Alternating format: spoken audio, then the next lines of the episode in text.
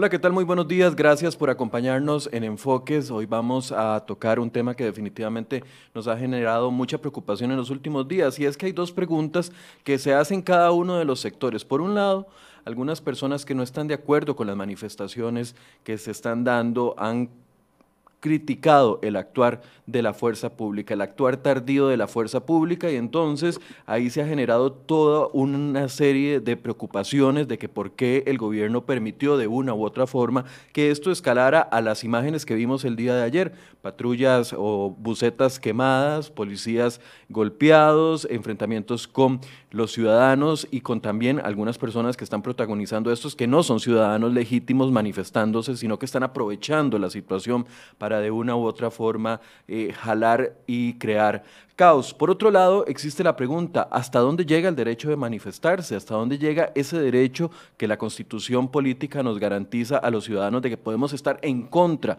de las políticas de gobierno y podemos expresarlo? Bueno, esas son las dos dudas que queremos evacuar el día de hoy y para ello tenemos invitado a don Rubén Hernández Valle, quien es abogado constitucionalista, quien nos va a acompañar durante esta hora para poder responder esas y otras preguntas que tenemos. Don Rubén, buenos días, gracias por acompañarnos. Buenos días, con mucho gusto. Estoy a las órdenes.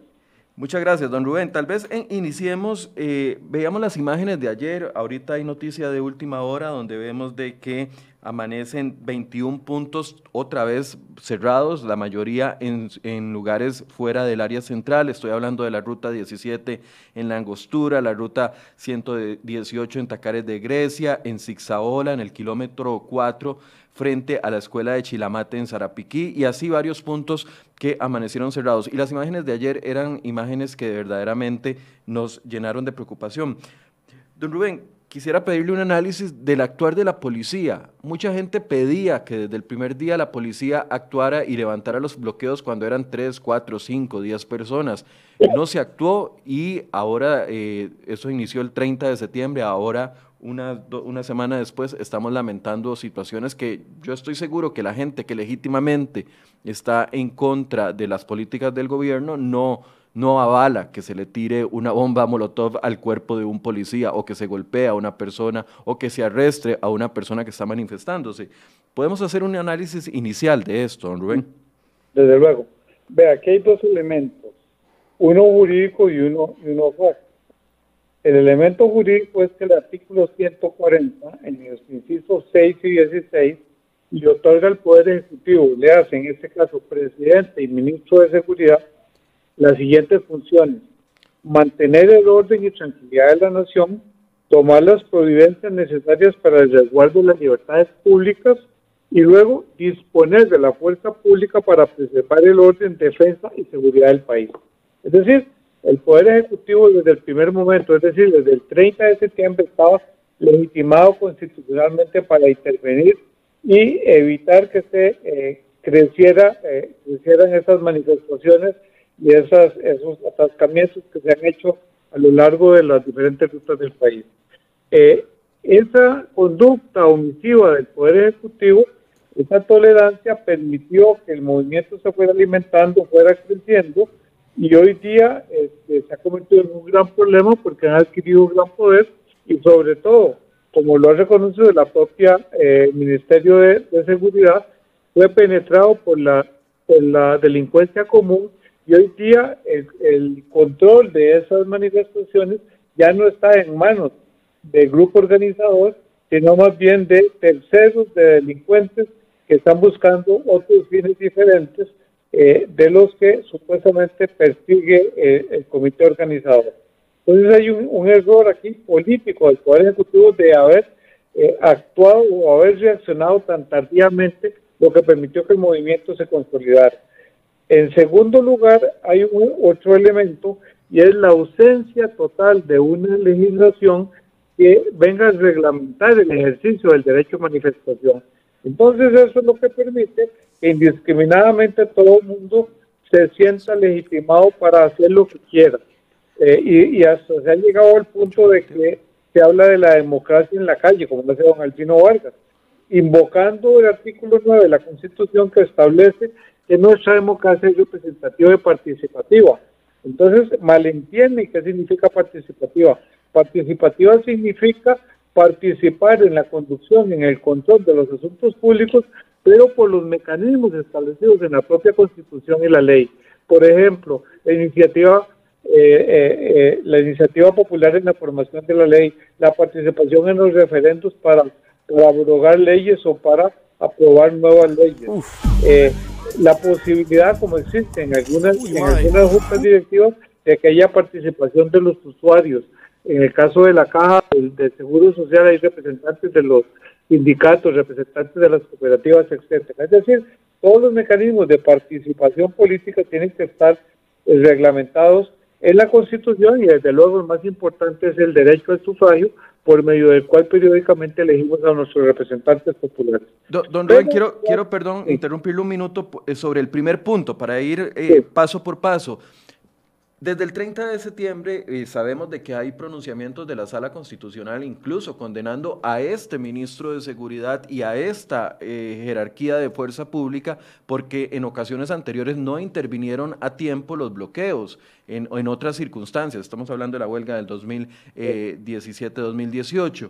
Eh, a ver, cuando uno le preguntaba hace cuatro, cinco, seis días a el ministro de Seguridad mandaba las preguntas y le decía, ministro, por favor, denos una entrevista, díganos qué está haciendo, van a actuar, van a permitir que se, esté se estaban ya dando los primeros amagos de violencia. Y el ministro de Seguridad decía, todo, tiene que preguntársele a Casa Presidencial.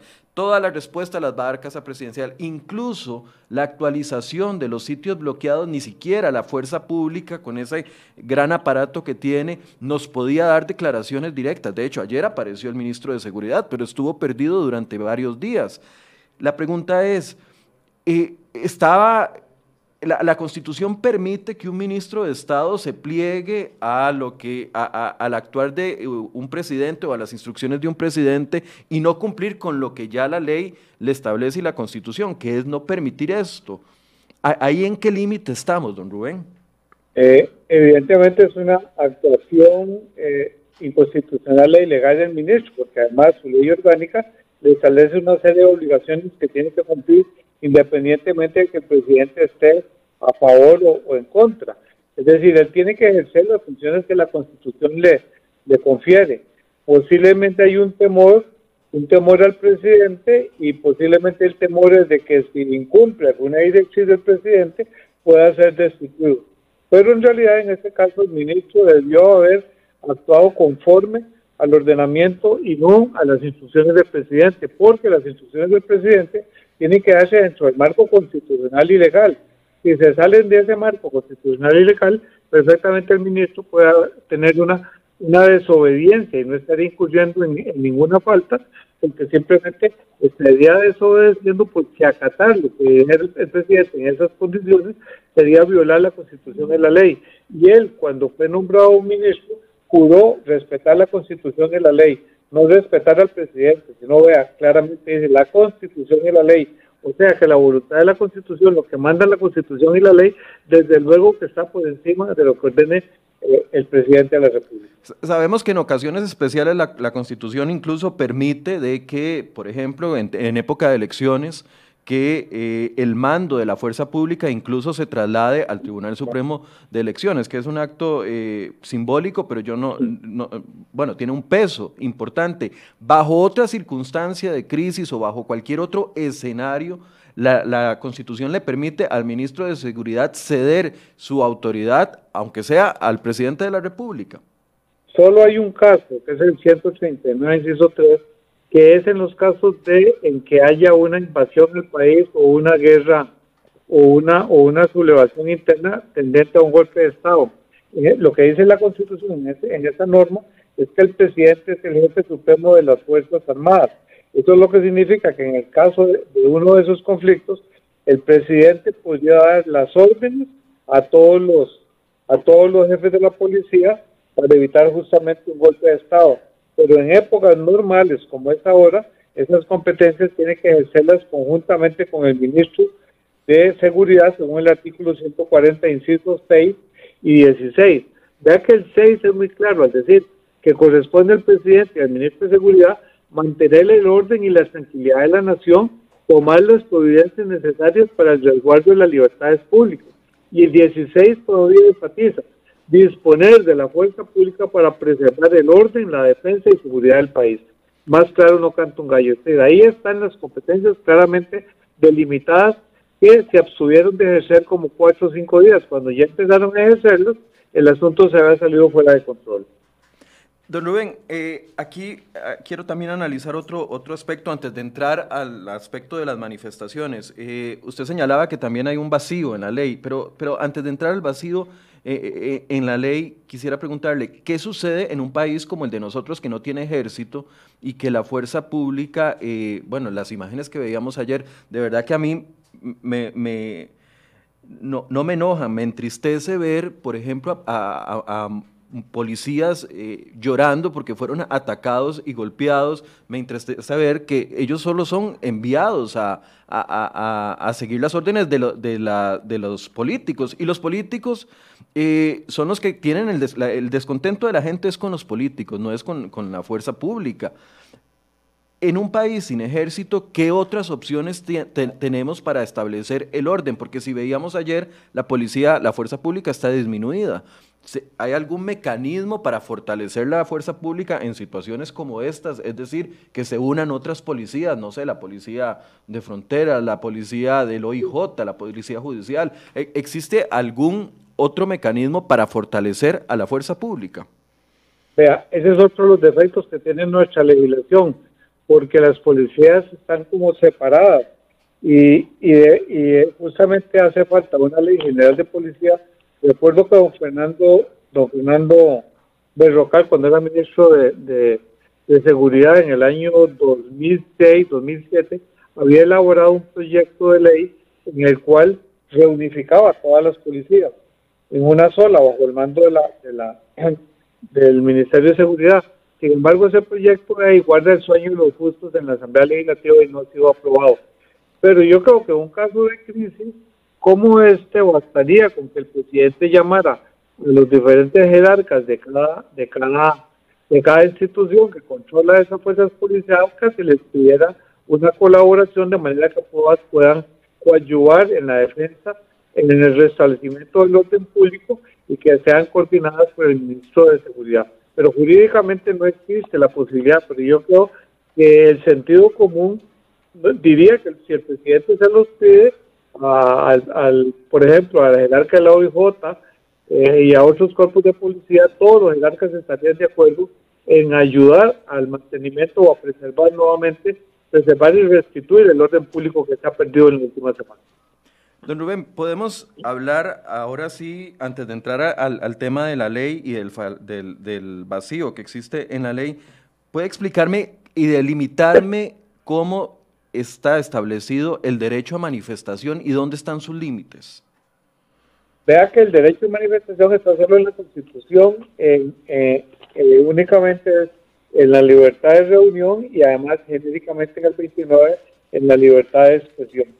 Pero en cuanto en relación con los con las reuniones eh, públicas, no hay ninguna regulación sobre particular. De eso es que a lo largo de los años se han valido para realizar todo tipo de, atropellos, a sabiendas de que no existe ninguna regulación sobre ese derecho, y eso ha dado lugar a que en el pasado, sobre todo eh, cuando se fue, cuando ocurrió lo del, lo del, lo del ICE, cuando el asunto del ICE, eh, hubo abundante justa jurisprudencia de la Sala Constitucional que estableció claramente cuáles eran los alcances del ejercicio de este derecho y cuáles eran sus límites y cuáles las atribuciones que tiene la fuerza pública para poder establecer el orden cuando se, puede, se violenta eh, o se excede o se abusa en el ejercicio de ese derecho.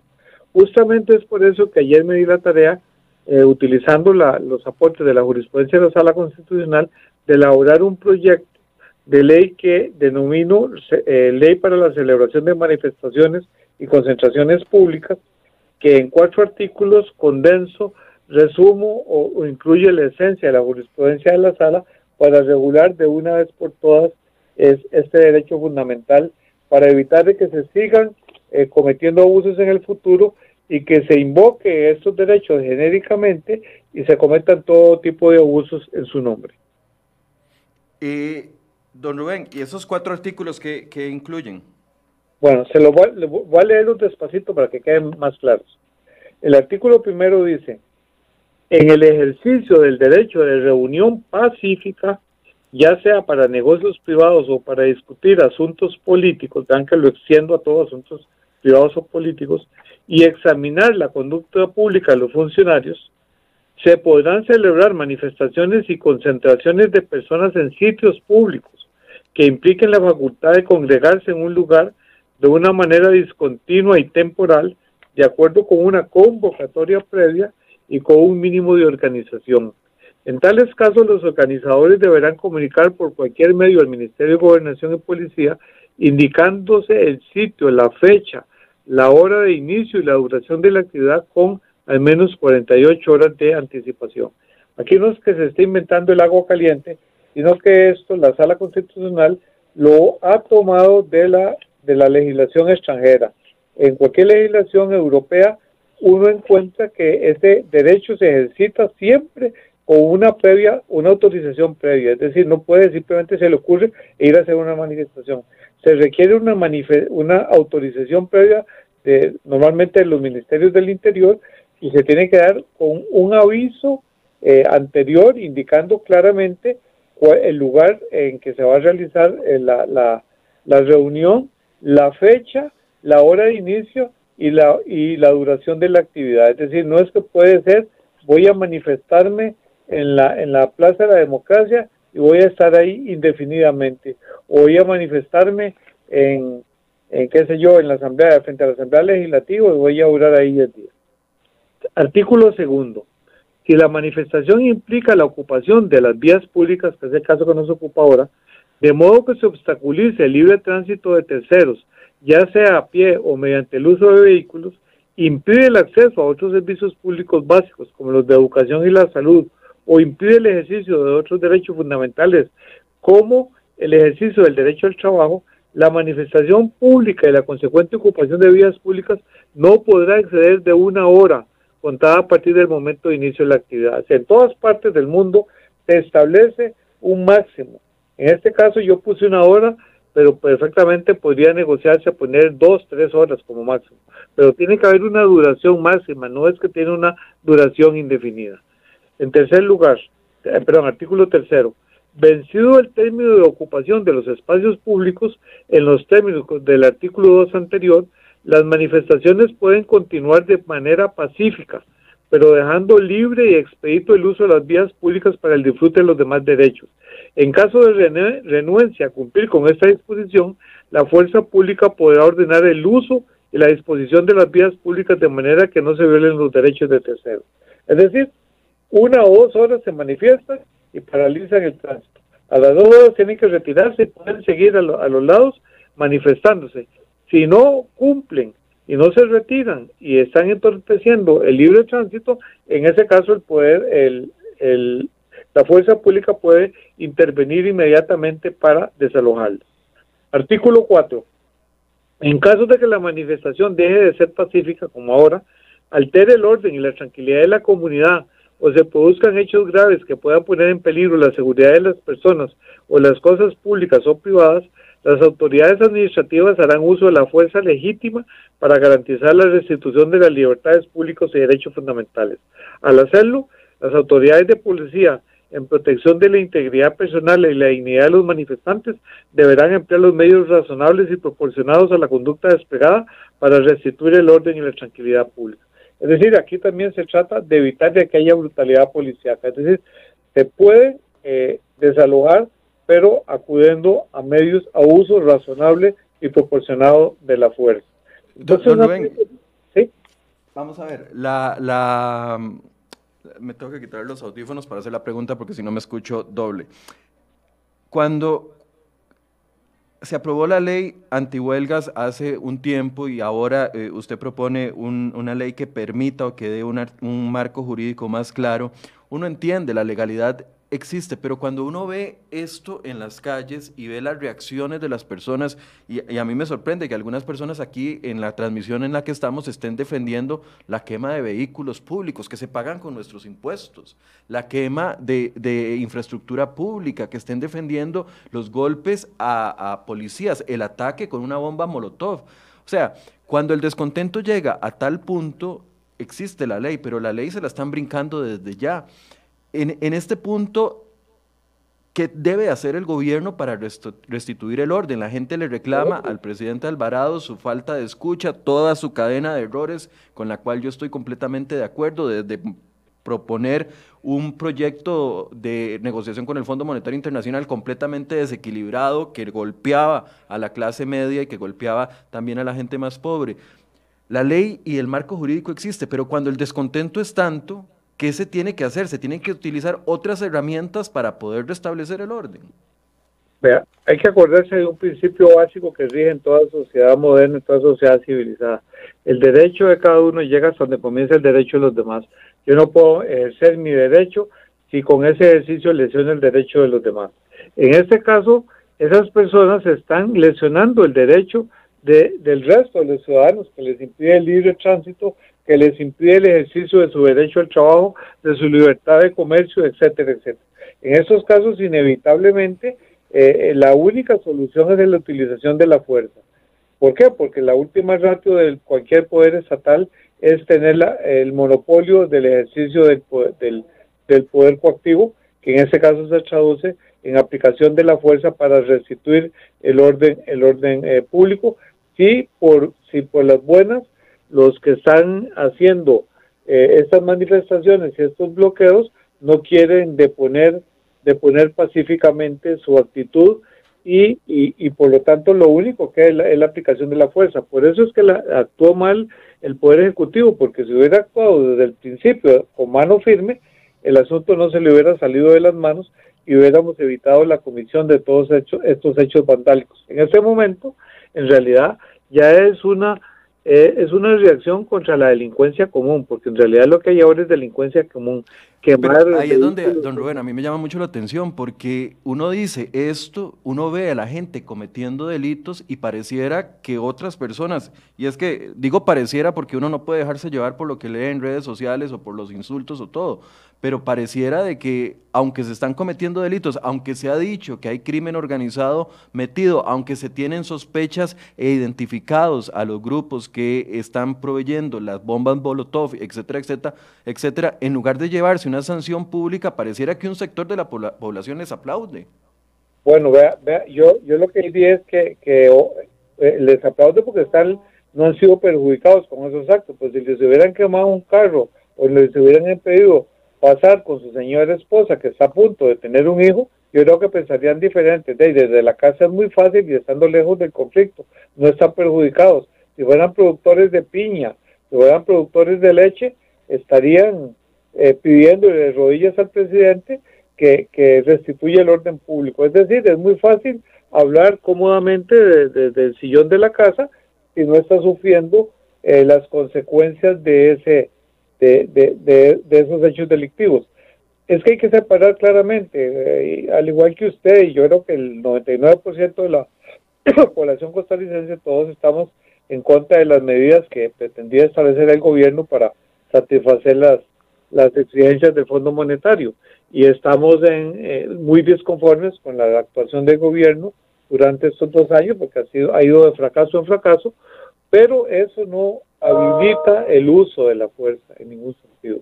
Es decir, el uso de la violencia. Nosotros tenemos que respetar, tiene que haber, hay canales institucionalizados para eh, poder eh, utilizar esos mecanismos eh, institucionalizados para canalizar nuestro descontento. Una, una forma, una forma cuál es?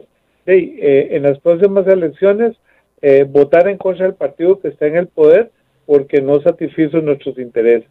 Eventualmente podría establecerse en la Constitución el, el instituto de la revocatoria anticipada del, del, cargo de presidente, es decir, que se sometiera a una votación y si hay una mayoría eh, determinada, el presidente tenga que anticipadamente dejar el cargo y convocarse nuevamente a elecciones para elegir el sustituto bien que quede eh, el que estaba ejerciendo la vicepresidencia. Es decir, hay que buscar mecanismos, pero siempre que sean institucionalizados. Es decir, lo que no podemos tolerar es institucionalizar el uso de la fuerza y el problema es que ya la gente o una parte de la gente ve el uso de la fuerza como algo legítimo, lo cual es gravísimo porque eso puede legitimar el caos y, y a mí lo que me da miedo es que los, las protestas se extiendan al área metropolitana porque me temo que terminarían en saqueos de los, de los comercios.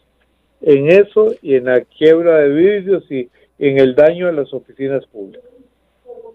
Ahora, eh, en, este punto, entonces, el uso de la fuerza por parte de, la fuerza pública, si ese es o si ese fuera el único camino, porque pareciera que el presidente no logra convencer a nadie de sentarse a, dialogar porque la gente no confía en el diálogo con el presidente y lo hemos visto en los últimos días. El diálogo, ¿quién ha sido? Con sus mismos grupos, con sus cercanos. Eh, en este punto, el uso de la fuerza podría generar lo que estamos, lo que vivimos el día de ayer muy lamentablemente en el sector de Avangares o también en el, sector de Quepos. Debería de haber otra estrategia, un intercesor en el medio para poder llegar a, un, algún punto de acuerdo que no permita estos actos vandálicos, no la manifestación. Voy a seguirlo diciendo, la manifestación es legítima y la gente tiene derecho a manifestarse, pero no tiene derecho a causar daño a terceros o a, policías. Vea que el problema en este caso concreto es que como el asunto se salió de las manos de los organizadores, aunque se negocie con los organizadores, eso ya no tienen la facultad ni el dominio sobre las personas que están protestando. Es decir, y con la delincuencia uno no va a poder negociar nada, simplemente hay que aplicar la ley. Ese es el gran problema, que, eh, que si todavía los organizadores iniciales eh, tuvieran control de las manifestaciones, simplemente de ahí se sientan a hablar o se busca un, tercer interlocutor que tenga, que tenga suficiente autoridad y pueda hacerlos entrar en razón. Pero en este momento José Miguel Corrales puede decir, sí, muy bien, me siento a hablar y se sienta a hablar y las manifestaciones siguen. ¿Por qué? Porque ya no, ella no controla eso. Ahí está, ahí está el problema. Entonces ya ahora en realidad se convirtió el asunto en un tema de delincuencia común que tiene que ser atacado por los medios jurídicos respectivos, es decir, la detención de las personas que cometen esos delitos, el ser pasados a los tribunales y que los tribunales cumplan su labor de, no darles medidas, eh, esas medidas risibles que otorgan de que vaya a firmar cada 15 días, sino detenerlos, que, que, que sufran el peso de la ley y que queden detenidos hasta que se celebre un juicio, por lo menos seis meses, de manera que hay un escarmiento. Pero ahí, si van simplemente los hacen declarar y les dicen que vayan a firmar cada 15 días, de ahí a los cuatro horas vuelven a, las protestas. Don Rubén, ¿usted ve una pasividad también en el actuar de otras autoridades? Me refiero a el Ministerio Público eh, específicamente. Total, el Ministerio Público es una vergüenza, porque el Ministerio Público debe haber actuado de oficio, porque es un delito de acción pública. El Ministerio Público se esperó ocho días a que, a que un ciudadano planteara la denuncia, pero el Ministerio Público ha actuado al día siguiente, pero de no sé, no, no entiendo eso. Y ahora hay que ver cómo, cómo reacciona. Pero evidentemente ha habido una, una falta de, una negligencia del Ministerio Público de no haber actuado de oficio. Don Rubén, le voy a leer un, comentario que hace Rosalba Bramen aquí en, uno de los comentarios que estoy leyendo. Dice, el acto vandálico es la única manera que los políticos corruptos logren entrar en razón. Una manifestación pacífica no le hace ni pío a los corruptos. A mí me preocupa leer este tipo de manifestaciones. en primer lugar, este, se generaliza, se generaliza y ya se cae en un lugar común que no dice nada. Corruptos, ¿quiénes son corruptos? Ese es uno de los errores que tenemos, que, que a todos los políticos se les tacha de corruptos sin haber demostrado que son corruptos.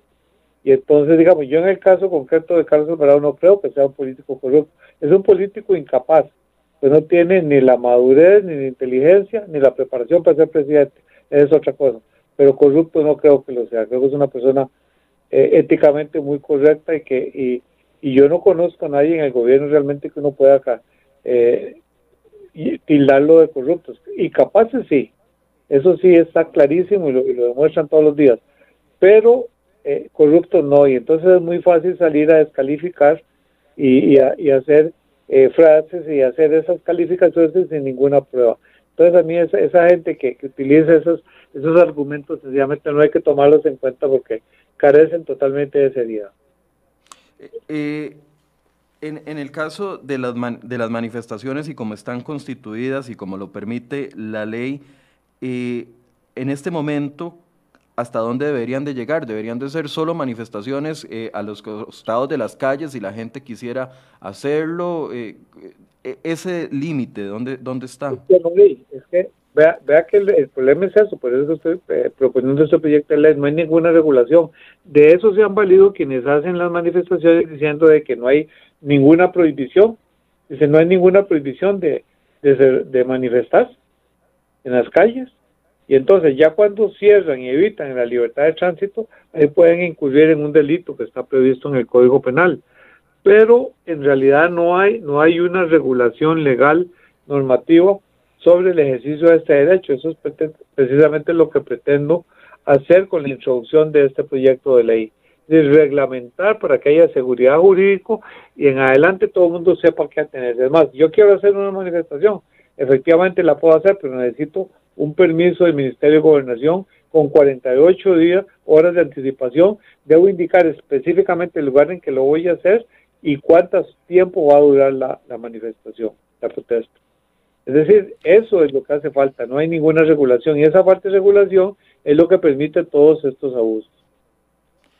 Don Rubén, ¿dónde quedan también los derechos de las personas, eh, de las víctimas colaterales? Hemos visto imágenes, por ejemplo, de una mujer que dio a luz dentro, prácticamente eh, en un carro que había sido vandalizado, lo habían golpeado. La semana pasada una, una mujer también en Punta Arenas dio a luz dentro de una eh, ambulancia porque no podía pasar por los bloqueos que habían con unos camiones cisternas, que no había suficiente espacio y la, y la ambulancia no podía pasar. Ah, eh, ¿dónde quedan esas víctimas colaterales que deberían de tener, o los cientos de ciudadanos que han tratado de llegar a su trabajo, a sus familias, y no lo han logrado hacer por eh, la situación de los bloqueos? ¿Dónde están los derechos? ¿Cómo sopesar el derecho a manifestarse con el derecho de, eh, que tienen los, los ciudadanos de libre tránsito? Si esas, las personas afectadas perfectamente pueden demandar al Estado de acuerdo con el artículo 190 de la General de Administración Pública porque eh, hay, está produciendo una responsabilidad estatal por conducta ilícita. Es decir, en este caso, eh, la inactividad la inactividad del gobierno permitió que se le causaran daños y perjuicios a las a, a, las, a terceros y hay jurisprudencia de la sala primera eh, en las cuales se ha condenado en el pasado al Estado justamente porque esa inactividad, esa falta de actuación a tiempo del Estado eh, permitió que terceros lesionaran la esfera jurídica y le produjeran daños y perjuicios a personas que no tenían ninguna relación con, con la, estas manifestaciones ni con los bloqueos. Evidentemente, aquí esas personas afectadas podrían demandar al Estado con base, repito, en el 190 de la Ley General de Administración Pública.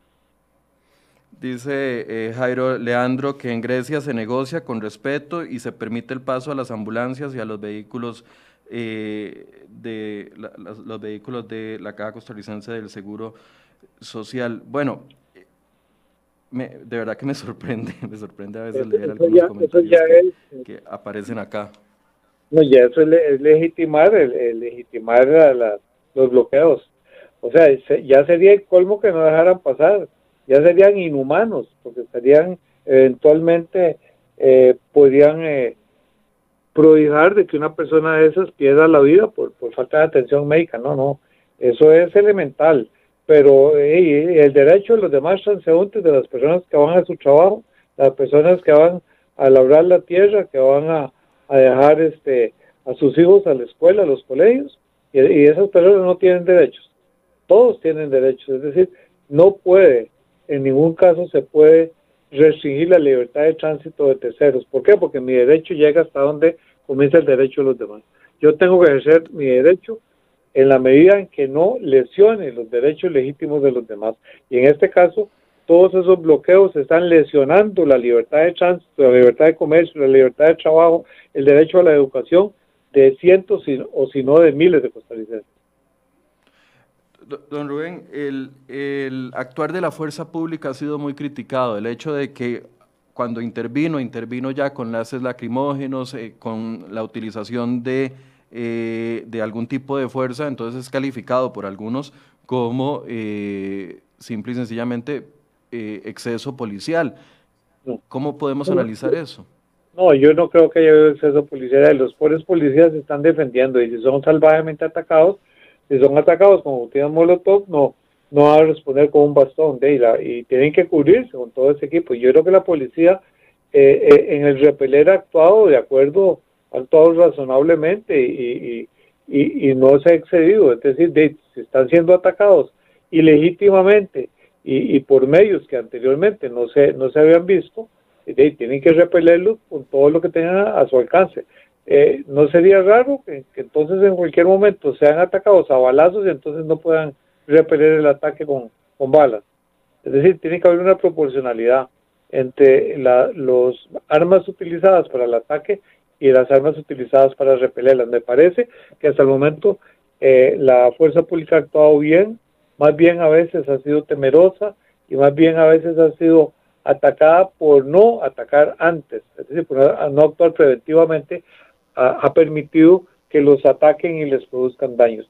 A mí me parece que más bien hay que felicitar a esos abnegados servidores públicos que ponen en peligro su, su vida y su salud para eh, tratar de restablecer eh, los derechos fundamentales de, del resto de los, de, los, de los ciudadanos que no están involucrados en esos actos delictivos. Don, Rubén, una de las peticiones de algunas personas es, eh, incluso hablan de una revocatoria del mandato del presidente. ¿Eso existe dentro de nuestra legislación? No, no existe, es lo que yo dije, que que podría incluirse como, como una figura de, eh, es una figura que podría incluirse para, eh, ya de eso se había hablado en el gobierno de Carazo, pero pues nunca más se concretó porque nunca volvió a haber una crisis política de ese tipo como la que hay en este momento. De manera que podría ser sano para el país este, establecer ese instituto de la revocatoria anticipada del mandato presidencial y hacer la reforma constitucional para que pueda operar a partir del 2022, dado que como requiere dos legislaturas, podría funcionar si se aprobara ahora en primera legislatura en el 20, en el 21 podría funcionar a partir del 21. Creo que es saludable establecer ese instituto. Existe a nivel, a nivel cantonal para los alcaldes y ya tenemos el ejemplo, creo que, si mal no recuerdo, el alcalde de Pérez y León en un momento eh, se le hizo un, un, procedimiento en ese sentido y, los ciudadanos votaron por revocarle el nombramiento y efectivamente así ocurrió. E, ¿En este caso hay antecedente en el país eh, o hay algún otro mecanismo que se pueda utilizar? No, no. En un régimen presidencial, en principio, no existe ningún mecanismo para eh, destituir anticipadamente al presidente. Si estuviéramos en un régimen parlamentario, sí, porque bastaría un voto de censura para revocarle, para quitarlo del cargo.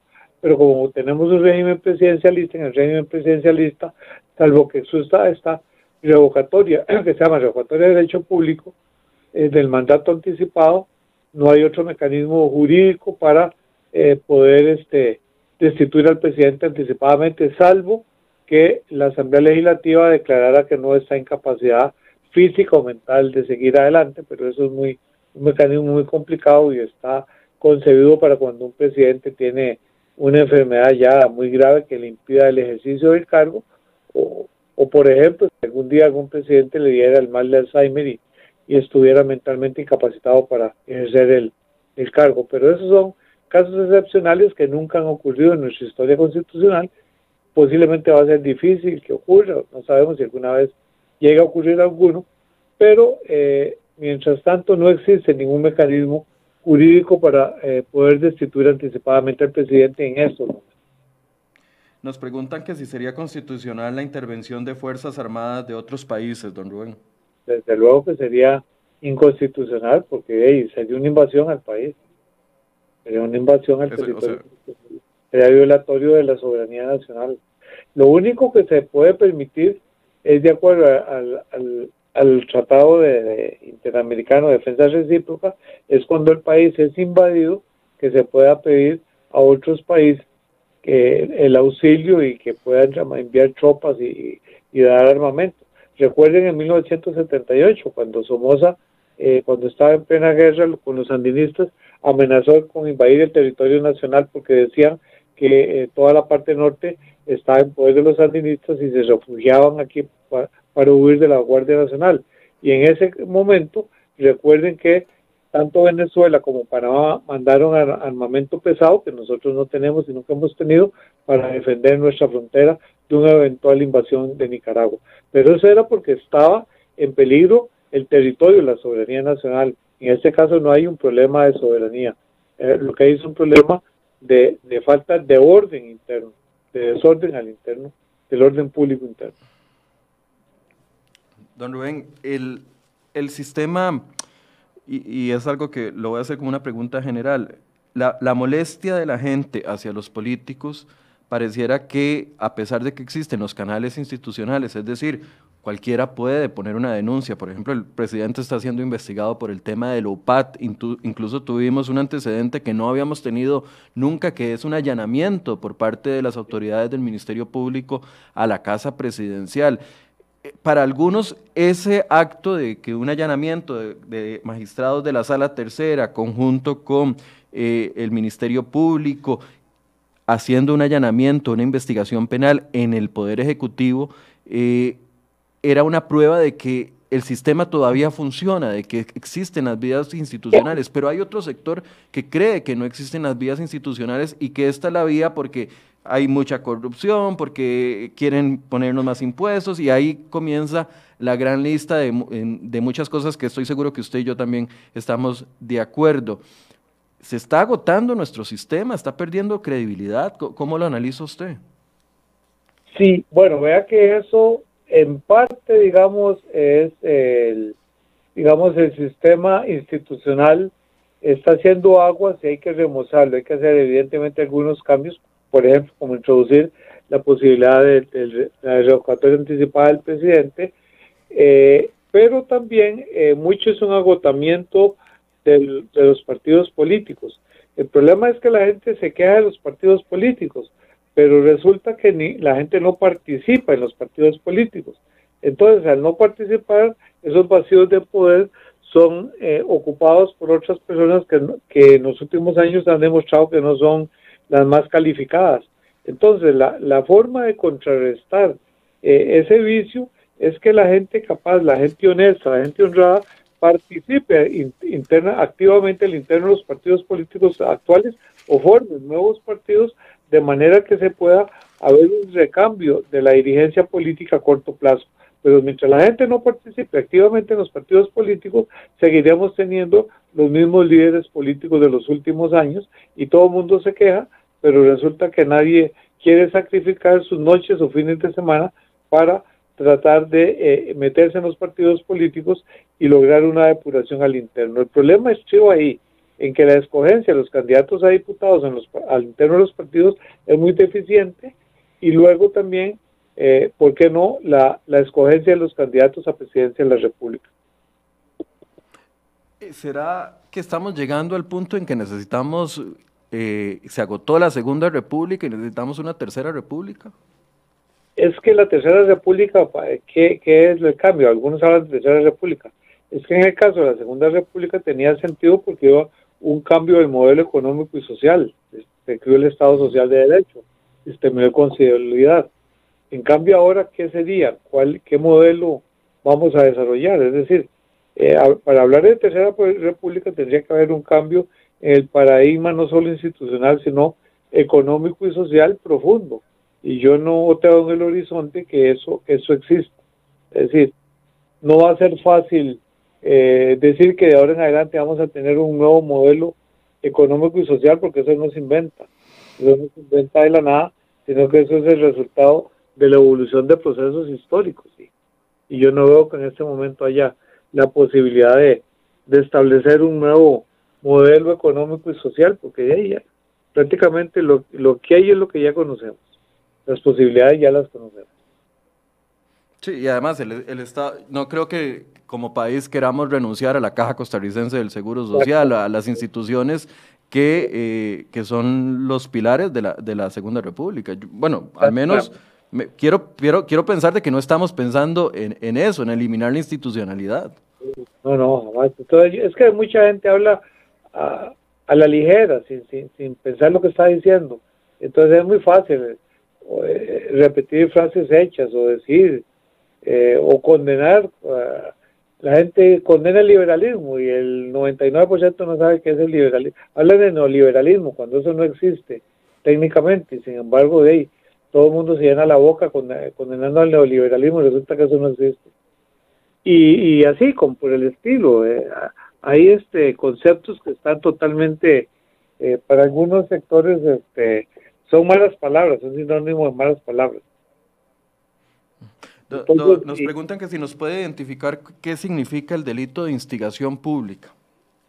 Hijo, yo no soy penalista, pero en principio es instigar a que terceros realicen actos eh, actos ilegales como como sería el cierre de, el cierre de, de, carreteras impedir el libre tránsito eh, entonces vean que ese delito se comete con solo el hecho de instigar con solo que se demuestre que esa persona públicamente ha llamado a, la gente, al público en general, a que cometan esos delitos, es decir, eh, que llama públicamente a que, a que bloqueen las carreteras, a que bloqueen los parques, a que tomen un edificio.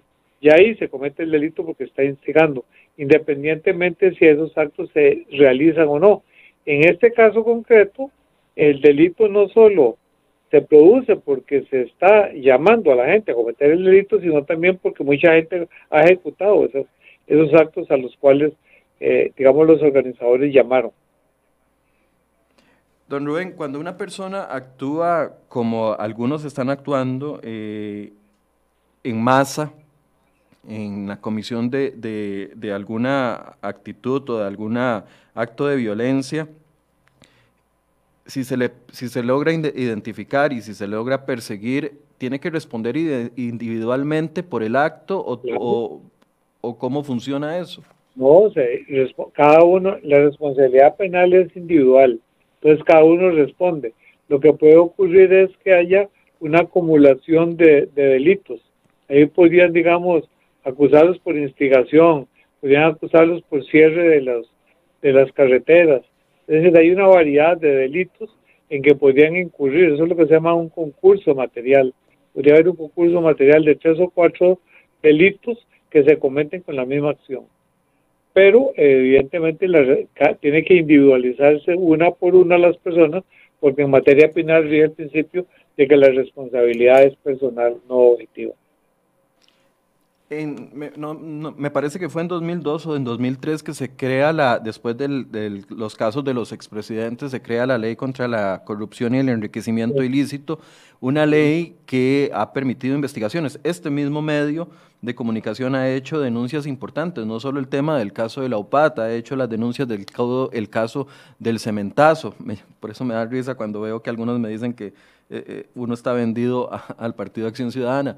No, no, no, los principales casos de corrupción que están siendo investigados penalmente por las autoridades eh, en los últimos dos años han salido de este medio de comunicación, pero la gente no ve la conclusión de esos, de esos eh, actos en una condenatoria. Y pareciera que eso es lo que quiere la gente, ver condenatorias específicas por actos de corrupción. Se necesita mejorar crear más, más legislación alrededor del tema para que los políticos tomen mayor responsabilidad de, de sus actuaciones? No, las leyes existen, el problema es la aplicación, es la lentitud del Ministerio Público y del Poder Judicial, para, primero para el Ministerio Público para terminar las investigaciones en plazos razonables y, y, y, elevar el asunto a juicio. Y luego los tribunales que duran años de años en la audiencia preliminar y luego en elevar y en realizar el juicio y luego las instancias de apelación que tiene ante sale casación y, eh, y tribunales de apelación y luego ante la sale casación. O sea que un asunto de esos estaría durando un promedio de seis años. Ese es el problema.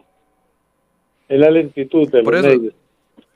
O sea, la, legislación está bien, lo que se necesita es eh, un ministerio público más, por, por ejemplo, se los tengo que decir, yo estoy muy preocupado que el caso del cemento chino ya lleva dos años desde que lo denunciamos y aún así todavía eh, solamente una de las causas ha llegado. Todavía seguimos esperando si el Ministerio Público va a acusar o no al expresidente Luis Guillermo Solís, quien fue uno de los personajes claves en este caso. Entonces, no es un tema de legislación, es un tema de tener un Ministerio Público y una eh, investigación en el OIJ más efectiva, más rápida, más concentrada. Exactamente, así es y que luego el Poder Judicial sea más, más eficiente, más rápido en, en, tramitar los procesos penales. Don Rubén, una conclusión. Ok, Mico, la, la conclusión mía es que eh, desgraciadamente este asunto se ha salido de las manos por la negligencia, por la conducta omisiva inicial del Poder Ejecutivo. Si el Poder Ejecutivo hubiera actuado el 30 de septiembre, no estaríamos en esta situación. En segundo lugar, me parece que los organizadores actuaron irresponsablemente porque no tenían que organizar esta, estas, estas este, bloqueos para poder eh, tener acceso al Poder Ejecutivo. Es decir, si estaban en contra del, del, de lo propuesto para negociar con el Fondo Monetario, ellos perfectamente podrían llegar a hacer sus, sus peticiones ante el Poder Ejecutivo y, y, ver y, tampoco pretender que todo lo que ellos digan van a ser aceptado. ¿Por qué? Porque ellos no representan a nadie, salvo a sí mismos. Y en todo caso, quien tiene la representación del país es el presidente, nos guste o no nos guste. Y en consecuencia que el único que está legitimado para ir a negociar con el Fondo Monetario es el presidente. Lo que podemos es sugerirle cuáles deben ser las medidas que se deben tomar al interno para que esa negociación sea más fluida y se obtengan los, los, resultados o beneficios que se, que se pretenden. Pero ni nadie puede arrogarse la facultad de sustituir al presidente y decirle al presidente no negocie con el Fondo Monetario. Así como no puede decirle que no negocie, tampoco podría decirle negocie con el Fondo Monetario. Esas son decisiones estrictamente políticas y discrecionales del presidente. Si lo elegimos como presidente, le hay que dejar que ejerza las competencias que le da la Constitución. Y mucha gente cree que no, que, simplemente el presidente tiene que ir al Fondo Monetario y hacer lo que ellos quieren o lo que a ellos les conviene, no necesariamente lo que quieren. Muchos es lo que les conviene, los empleados públicos, que no les rebajen nada y que les mantengan sus privilegios y, los y los eh, muchas empresas de que no les eh, no hacen ninguna contribución solidaria y las cooperativas que no les, no les establezcan el impuesto a los rendimientos y así cada sector eh, lucha por mantener sus ventajas o sus privilegios y que no los toquen, que toquen a los demás pero a mí no me toquen. Y eso desgraciadamente en, el, en la situación en que estamos eso no se puede, todos vamos a tener que hacer un sacrificio, unos más que otros, porque lo contrario eh, las consecuencias van a ser más graves. Si esto no se arregla con el Fondo Monetario, simplemente el, el el tipo de cambio se va a disparar a, de, 600 a millón a 1200 y eso significa que nos volveremos 50% más pobres y los pobres se volverán cinco veces más pobres. De manera que eh, hay que tener sensatez, tener la cabeza fría y en este momento lo que necesita el país es trabajar para reactivarse económicamente, producir riqueza, producir más empleos, eh, producir más eh, eh que cada impuesto rinda más, el impuesto de ventas, el impuesto de la renta, le dé más dinero al Estado de manera que tenga que recurrir con menos frecuencia al endeudamiento, al endeudamiento público, tanto externo como interno. De manera que esa sería mi... Sí, sí perdón, perdón, termina la idea para hacerle una última pregunta antes de irse. No, simplemente que me parece que, que eso, eh, eso sería lo, lo sensato es actuar como personas sensatas y tratar de resolver los problemas dentro del marco de la legalidad como lo hemos hecho a lo largo de 200 años. Quiero preguntarle qué, qué, qué significa cuando se dice que la soberanía, que el soberano es el pueblo. O sea, e, e, enmárquenos eso, porque a mí me llama la atención que mucha gente lo utiliza para decir, eh, no, el soberano somos nosotros, entonces podemos hacer bloqueos. El soberano somos nosotros, no el presidente, entonces podemos hacer A, B, C y D. ¿Qué significa cuando se nos dice que el soberano es el pueblo? La soberanía reside en el pueblo, pero esa soberanía se ejercita a través de los mecanismos, de los canales institucionales que fijan la Constitución y la ley. Eso es lo que no entiende.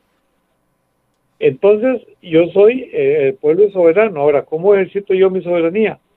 Eh, eligiendo los representantes populares, eh, diputados, presidente de la República, consejos municipales, alcaldes municipales, por medio del mecanismo del sufragio. Otra forma de ejercer la soberanía, a través del mandato revocatorio de los alcaldes a nivel, a nivel, a nivel de cantón. Eh, estableciendo la posibilidad de aprobación de nuevas leyes directamente sin ir a la Asamblea o de revocar leyes sin ir a la Asamblea. Es decir, hay una cantidad de mecanismos al interno del ordenamiento que permiten el ejercicio de la soberanía. Por eso es que la mal llamada democracia en la calle no existe, porque eso, eso va en contra de los mecanismos institucionales de ejercicio de la soberanía. Entonces, eh, el pueblo es soberano, pero ¿cómo ejerce la soberanía? y votando. Entonces, si está descontento con el actual presidente, bueno, la próxima vez no vote por el partido que lo llevó, que lo llevó al poder.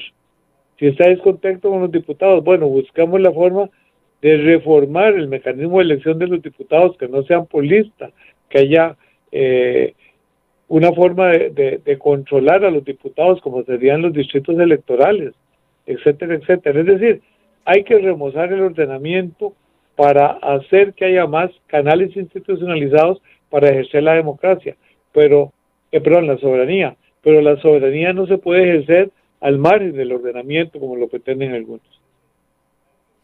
Bien, muchísimas gracias a don Rubén eh, Hernández por eh, acompañarnos esta mañana. Gracias, don Rubén. Con mucho gusto, a la orden.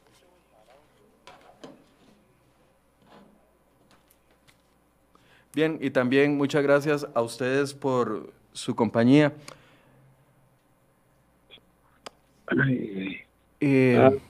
yo, yo entiendo la frustración cuando uno hace una denuncia y no le ponen atención. Vea, crean que lo, que lo entiendo perfectamente. Cuando empezamos a denunciar el caso del cementazo en 2017, caso que cambió por completo la situación del Poder Ejecutivo, pero también del Poder Legislativo y el Judicial, Pasamos cinco meses haciendo publicaciones dos o tres veces por semana. Cinco meses en que Luis Guillermo Solís no nos respondía. Cinco meses en el que el Banco de Costa Rica no nos respondía. Cinco meses en que otros medios de comunicación nos acusaban a nosotros por estar haciendo una denuncia de un acto de evidente corrupción. Eso fue a inicios del 2017. Estamos en 2020. El proceso todavía sigue pendiente. Cayó un fiscal general cayeron varios magistrados, cayó eh, el gobierno de Luis Guillermo Solís, se vio directamente involucrado con esto, tuvo que dar explicaciones. ¿Yo hubiera querido más? Sí.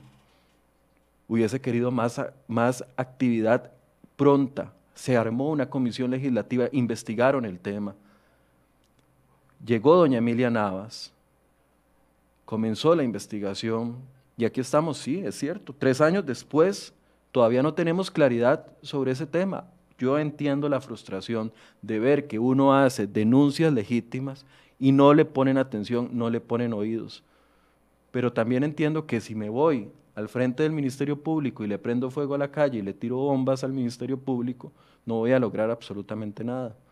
Si no nos gusta el sistema en que vivimos, escojamos bien a los políticos que ponemos en casa presidencial y en la Asamblea Legislativa y tratemos de cambiar las cosas la gente que se está manifestando ahorita en contra de los impuestos, este medio, desde el día uno que escuchó la posición de ir a negociar con el Fondo Monetario Internacional a base de nuevos impuestos, se opuso. Y aquí hemos tenido a Pilar Garrido y hemos tenido a Don Elian Villegas. Y ustedes han visto la clase de entrevistas que les hemos hecho. No han sido entrevistas complacientes. Así que, ¿qué nos queda? La vía legítima, la vía de no cometer un delito para, para denunciar otro delito. Nos queda la, la vía legítima. Si usted piensa distinto, adelante con su pensamiento. Pero yo no creo que costarricenses en las calles quemando cosas, golpeando a otros costarricenses que están haciendo solamente su trabajo, sea la vía constitucional. Eso puede ser muy popular y usted se puede sentir muy valiente detrás de esos comentarios y estar ahí metiendo carbón y metiendo y diciendo que todos son vendidos, que el sistema no funciona. Hay descontento, sí, lo existe. ¿Estamos en contra de nuevos impuestos? Sí, estamos en contra de nuevos impuestos. Se lo dijimos en la cara al ministro de Hacienda y le dijimos más que eso. Le dijimos que era una propuesta que era además grosera con la gente, porque estaba, iba a impactar. Le pusimos un ejemplo y le pedimos que le dijera a, una señora de dónde usted iba a sacar 67 mil pesos más al mes para darle al Estado, a un Estado ineficiente como el que tenemos. Lo que quiero decir es que existe la vía tica, la vía costarricense, la vía pacífica, la vía de solucionar las cosas. Quemándole el cuerpo a un policía no vamos a lograr nada. Reventándole los vidrios al, al carro de un ciudadano que quiere pasar por un bloqueo y que no puede hacerlo, no vamos a ganar nada. Ojalá que el presidente de verdad en este momento esté tomando buenas decisiones y abra por fin esa mesa de diálogo con todos los sectores al mismo tiempo porque este país no aguanta. Estamos en una crisis económica, en una crisis de empleo, y este país no aguanta un desastre en las calles como el que estamos viviendo. Si usted cree que esa es la vía, lo invito a que se informe, a que lea más y a que busque otras soluciones, porque la violencia nunca, nunca, nunca, nunca, bajo ninguna circunstancia, es la solución. Y estoy hablando de la violencia de policías hacia manifestantes y de manifestantes hacia policías. Buenos días.